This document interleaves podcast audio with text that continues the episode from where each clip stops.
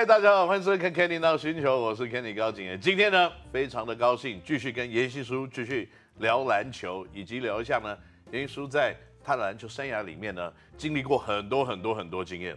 那这些经验呢，真的我们可以一一的跟大家来分享。我们上个礼拜，我们大概走到了演艺圈这一块，然后又回来打篮球。嗯，那回来打篮球以后呢，好像又不止要上打篮球而已了。那你也开始做一些篮球的评论等等，这个是什么样子？对你来说，可能是生涯的一个改变或影响。我觉得这跟演艺圈也是有极大的关联。嗯，因为在演艺圈的时候，我有主持过台湾全纪录，那是一个外景节目。对，所以那节目是不管你是去登山，好，或是你去潜水，或是你访问一个生态系的，呃，假设是农夫，你都必须要很直接的。说出你个人的感受，对，所以我在那边的磨练可以让我的口条跟，呃，很明确的把感受说出来，嗯哼，然后当评论的时候，我觉得这对我来说是非常大大的帮助，嗯哼，就是说我看到场上的一个状况，一个战术，或者我想讲的话，我可以很明确、立即的，呃，跟主播搭配，然后让让观众知道我我想要表达的事情。是，那篮球又是我的专业，对，所以这样结合起来，我觉得当球评其实是一个非常非常没有压力，但是又能够聊篮球的工作。真的，真的，而且感觉起来对你来说，应该是把上一个经验跟上上一个经验两个连起来，变成这一次的经验。对，对，真真的真的真的，因为我在演艺圈，当然呃，我们。偶像团体嘛，当然什么都尝试过啊，拍杂志啊，然后我又外景节目，上山下海，然后演唱会啊，戏剧啊，哦，虽然我不是科班出身，但是我都去体验过这种不一样的的事情跟角色。对，那我觉得对球评来说帮助真的非常非常大，因为你有时候必须要 Kenny 哥知道，必须要讲一些小故事嘛，对，亲身体验嘛，观众才有共鸣嘛，所以那个时候其实我。一转播球赛之后，我也是深深爱上了球评这个角色，因为可以不负责任。你站着不喊腰疼，就是说，哦，我们当球员跟教练，比如说我们两军对战，一定有胜负压力，对不对？球评你就看两个两个很精彩的人在对战，然后你就在那边讲啊，他应该怎么样？哦，对对对，这样打得很好啊。然后讲完了之后，我们只有一个愿望，球评，对不对？Kenny 哥，就是 不要延长赛。赶快分出胜负！我跟你讲，延长赛是有事情可以问方式解决的，因为我之前跟一个这个某电视台的主播合作，他是延长赛之王，只要有他的话，那个分数一靠近，那场比赛一定延长啊。所以呢，我发现了，可能要在你的合约里面，如延长赛增加多少收入这样子。哇，这好方法，给你给大家看 有没有？你现在才教我，你现在才教我，那。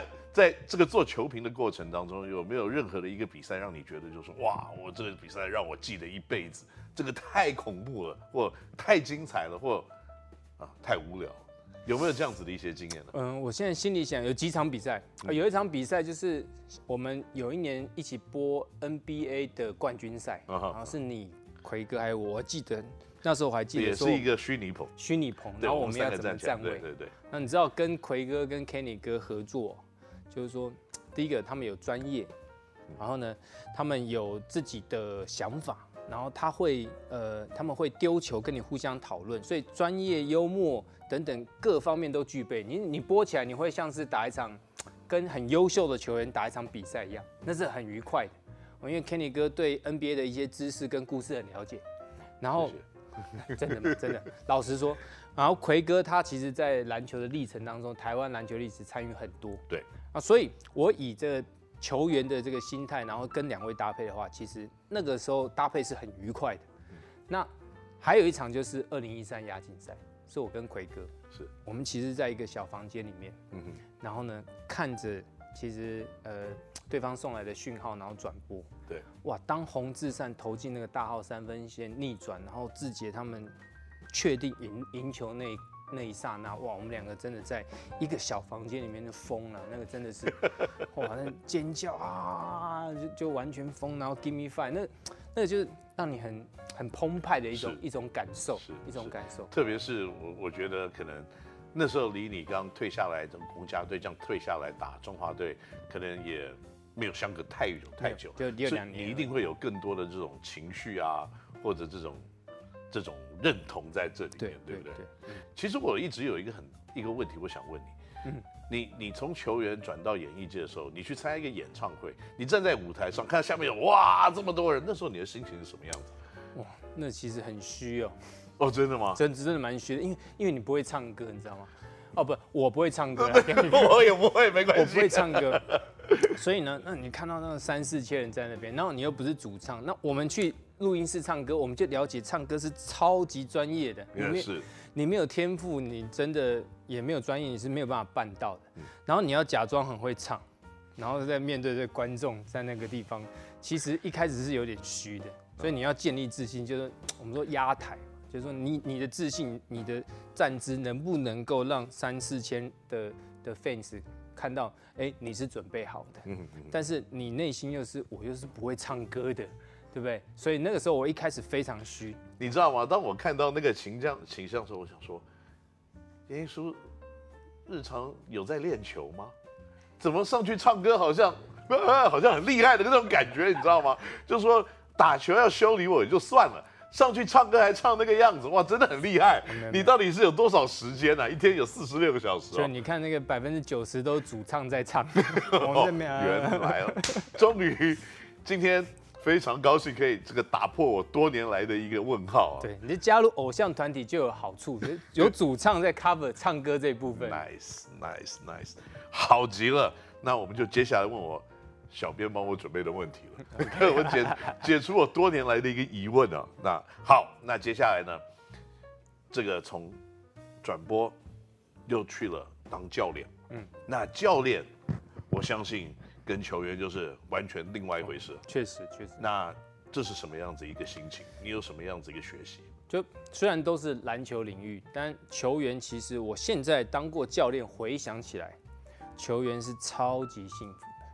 球员就是把你自己准备好，真的，然后你上场去贡献你的自己的技能嘛，是，然后你跟队友配合。教练你要 handle 好多东西，真的好多东西，就是说你不只要你的 starting five 啊，你的替补啊，你的第二阵容啊，嗯、你的训练方式，你的 coach philosophy，你到底要把这个球队带到什么方向？而且我觉得最重要的，球员当然在场场上，你可以用篮球技巧去沟通，哦，你可以用你传球得分啊，你去用战术去沟通。教练跟球员，或者是跟你的老板，或是跟球迷之间的沟通，我觉得是，呃，责任跟花费的时间要远远超过于球员。嗯，所以对，尤其总教练，你要还要你去。去组织你的教练团队，有的时候还要 offense、defense，然后还要球队的规范、球队的规则、球队的 discipline 等等等等等等。总教练不是一个这个一般人可以扛得下来的一个责任哦。但这确实是很好的经历，因为你要跟不同的球员。去去沟通跟合作，沟通磨合，对，对你他的婚丧喜庆啊，然后他的情绪啊，那你怎么样把这一盘菜或者这这一群人带往同一个方向？那我觉得整合就是总教练最需要评估的一个能力。嗯哼，那球员你当然可以就是展现你的技能就好，但总教练你不可以，尤其尤其随着世代的一个交替不一样，对不一样，对，因为每个现在的，我觉得现在的小朋友跟。球队啊，都是沟通都有一点点不一样。嗯，就说以前可能就是啊，这个球员陷入了低潮，你就替他一下，说再投个一百次，然后回来再打。现在已经不是这样子的一个局面了。这世代完全不一样。就以前我们大家呃沟通都打电话嘛，对不对？啊、哦，OK，你哥球员你有空打电话嘛，对不对？然后你现在跟球员沟通，就是说你打电话给他，你就看到嗯都不会有人接，嗯，然后他讯息就传来，呃，教练有事吗？哦，你打给他不接，他用讯息啊，他用讯息沟通。对，那现在的年轻世代球员，我们也没办法用高压跟独裁式的领导，嗯，不去去去领导他。对，现在像我从呃，我当教练十一年的历程，我现在从一一个比较权威式的教练带基层篮球，现在变成呃一个比较服务服务性的教练，因为教练当然有服务的教练嘛，那也权威式领导、独裁式领导、服务式领导。现在我们角色比较像是服务式的领导，就是说你在职业球员的时候，对，因为这个其实也是跟 NBA 的风潮很像。对，因为你看啊，在八零年代这些总教练都是白头发，然后大胡子，然后在里面，然后。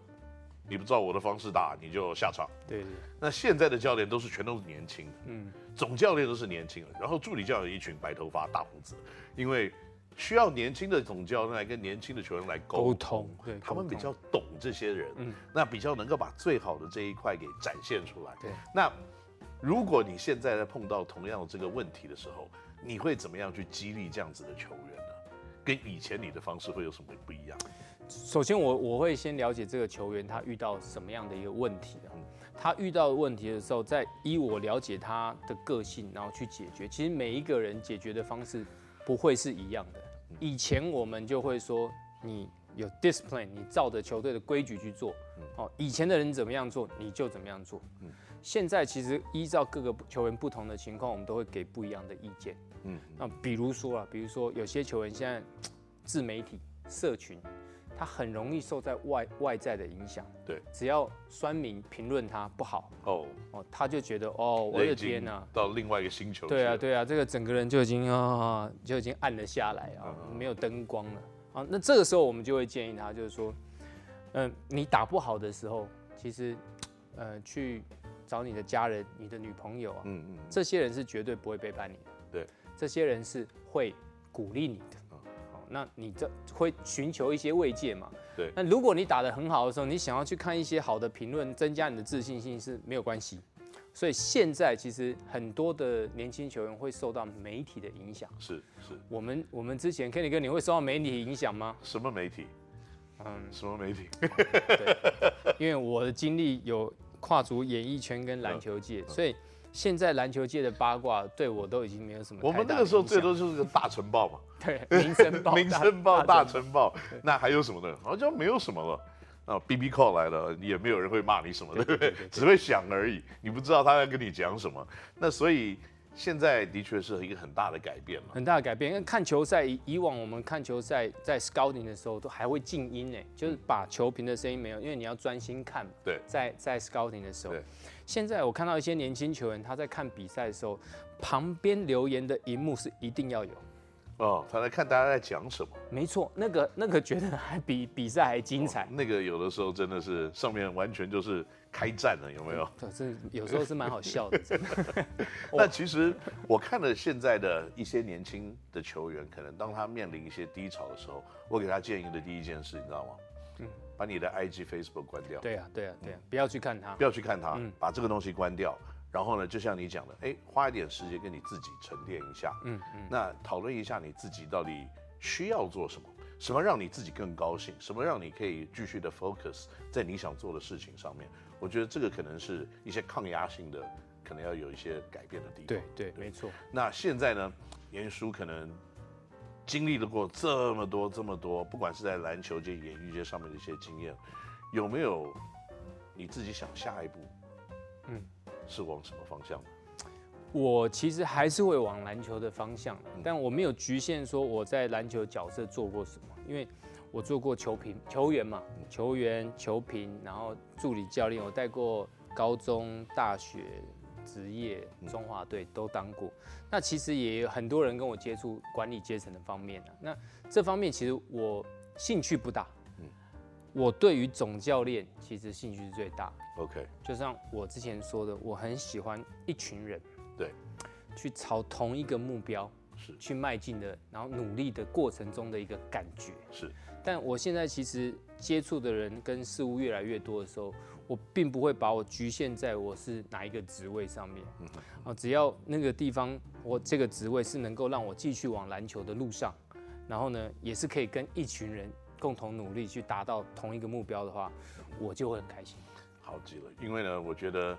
今天跟上个礼拜啊，跟这个严叔讨论篮球的时候，我发觉，嗯，人都是会成长的。那严叔在今天跟我聊的这些过程当中，我也觉得你在很多看事情、做事情的方式，都已经跟我过去所了解的你是有很大的一个差异。我觉得这是你成长的过程都是走得非常的，你都有真正的在 backtrack，然后看自己需要什么东西来进步。嗯嗯、我觉得这是 very impressive。这也是国内呢，我认为在篮球环境里面大家都需要的一个里程。是，而且呢，我也希望可以看到有更多像颜艺书这样子篮球的人呢，可以继续投入在这个产业里面。因为毕竟我我看到现在这篮球的这个环境里面。是需要越来越多的专业的篮球人，那懂得篮球、看过篮球、知道要怎么发展，来投入这个市场。不管在任何一个岗位，都是可以帮助我们的运动继续的发展。非常认同，非常认同。嗯。那在整个篮球的生涯里面，你有这么多的 accomplishment，得了很多的奖项，在这个接下来，你有没有想得到什么样子的一个认同的奖项呢？你有没有接下来有什么样子的目标？我觉得得奖这部分，只有在我球员的时候，我有非常强烈的欲望。因为我在球员的时候，其实我一直给自自己一个目标，虽然不太容易达成，就是我希望我年年都能拿最佳进步奖。因为你就可以证明你自己一直在进步。我当教练的时候，也期许自己，就是说我要随着时代的不同，然后吸收不一样的篮球知识。是，然后你要一直进步。就因为这进步对我来说，啊，跟一群人共同。合作，然后理念相同，达到目标是一样，可以让我开心的。嗯，聊篮球其实也可以让我很开心，我一点都不会觉得这是工作。对，这我也是这样。对对对，所以这个也是让我让我很开心的。所以我现在其实不太会，呃，觉得拿什么奖项就是肯定自己。是，在这个过程当中，其实我已经很 enjoy 了。我我完全认同这个看法，因为有的时候奖项是一个一刹那的事情。对，可是我觉得要进步。要继续运作一个工作的时候，那是持续在做的一个东西。那奖项只是那一时间的一个肯定而已。对，因为 Kenny 哥一定也知道，NBA 很多拿了最佳教练之后，隔年就被 fire。嗯、还有，我记得好像还有一年，就是好像连续好几年，就是 Dwane Casey 拿到最佳教练就 fire，George Carl 拿到最佳教练 fire，就是最佳教练都被解雇。对。对，因为他们没有办法继续的 advance 到冠军赛这一块。没错，对。我我我觉得啊，就是说你有没有在这样一个业界里面有自己的 reputation，然后呢持续的做你自己爱做的事情，这个其实就对你是最大的肯定。是，当然拿奖大家都会很开心啊。对，但过程当中其实我我并不会说我现在一定要拿到什么奖，就是给自己最大的肯定，倒没有这种想法的。我这个在看你打篮球的过程当中啊。这个，我接下来问你这个问题是，我自己心里其实是有一个答案，不过我想知道我心里的答案是跟你想的是一样的，就是你在你打篮球最巅峰的时候，你有没有想过我可以跟什么样子的人来个一对一？哎，我我我之前也有想过。好，我那我们我数到三，我们一起讲这个名字。哦，真的吗？看是不是同一个人。国内外都可以哦。国国内哦，国内外好，那就这样。国外的哈。国外的，我这个人。其实我也不止一个哎，这个人不知道算国内还是国外。哇，那那好，那那我不要讲，那我已经错了。那那你你讲，你你想最想跟谁一对一？好，以以时事来说，现在来说，我看我第一个一定最想跟林书豪一对一啊。OK，因为我看到他在呃来到台湾之后的一个表现。其实他打球，我觉得跟我之前追求的一些目标跟 goal 是一样的。你有没有办法影响你周遭的队友，让他的能力共同提升？对。然后呢，你自己想要得分的时候又能够得分，那是我在打球的时候最想要成为的这样的一个球员。是。那那其实不管历史来说的话，因为我是因为 Magic Johnson，嗯，才进入才打篮球，是声东击西，小学的时候看他才打篮球的嘛。对。所以我一定很想要跟 Magic Johnson 一对一。是。那我们两个共同心目中的，我觉得大概这个年代只有一个人啊，就是 Michael Jordan 啊。OK，对，我想要跟 Michael Jordan 一对一。是，对，但这这几个是我脑中马上浮出的对的球员。我我正好是在 Magic Johnson 那个时代当国中生、高中生，所以我可能比较偏向那个时候的影响。不过呢，我记得那时候我跟严叔同一队的时候，他永远都会穿很漂亮的。Penny Hardaway 的球鞋哦，Penny Hardaway 对啊，所以我刚刚想说，嗯，他应该是很想跟 Penny Hardaway 一对。我当然也想，你这样提起来，我当然也想。有吧？哇，一分钱。他他只要看到我，只要每次看到他穿那个一分钱的球鞋来练球，就说，球。哎、欸，那时候 Penny Hardaway 太厉害，而且他的鞋子很漂亮，超漂亮，而且很有很有特色，对，不对？非常有设计感。一个全能型的后卫，也可以低位，可以各方面。那个时代其实有太多的好的后卫以及好的产品，还有 Jason Kidd，你记得吗？对对对对，Jason Kidd 那个两个大眼睛，这也是。那个也是 Jason Kidd，那我也想 Jason Kidd。你越讲越多了，我都想跟他一对一。越越多，我都想跟他一对一。所以我刚刚本来想讲 Penny Hardaway，然后有 Jason Kidd，不过这个这个可能就是回到那个年代。那个年代我们会讲，那现在这个历史统筹统筹起来，或者是近期发生的事情，其实我一定会想要跟林书豪一对一。是你这样讲完了以后，我本来应该有机会看可以去挑衅他一下，可是 我现在不行。那好。那最后一个问题想问你，就是说，在篮球的路上，一定有很多人，在不管是在过程中推了你一把，或拉你一下，那你有没有什么特别的人，你想跟他说一些特别的话？呃，其实我当然有非常多的教练影响过我，呃，其实呃，像我的启蒙老师啊，或者是高中时期的老师。那帮助我非常多的就是李钟树董事长啊，谢建国董事长是我的学长。学长，对，其实在，在在这些人我，我我常常感谢他们。但现在我这个人生阶阶段，我比较想感谢的是我太太。就是说我太太，她在我这个篮球高低潮的时候，还是还是不管怎么样，我永远是她心目中最佳教练的人选。嗯哼，那其实。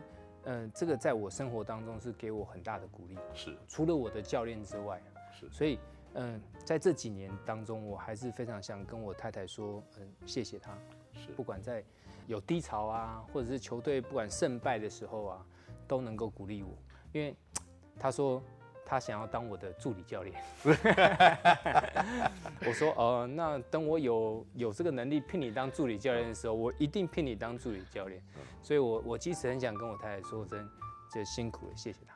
好极了，因为呢，这个没有在篮球场上当助理教练，至少是人生跟生活最佳的助理教练，很棒。那今天呢，我们很高兴继续可以跟严叔聊一些有关于他在过去这几年的一些发展，还有过去呢他一些篮球上面的经验。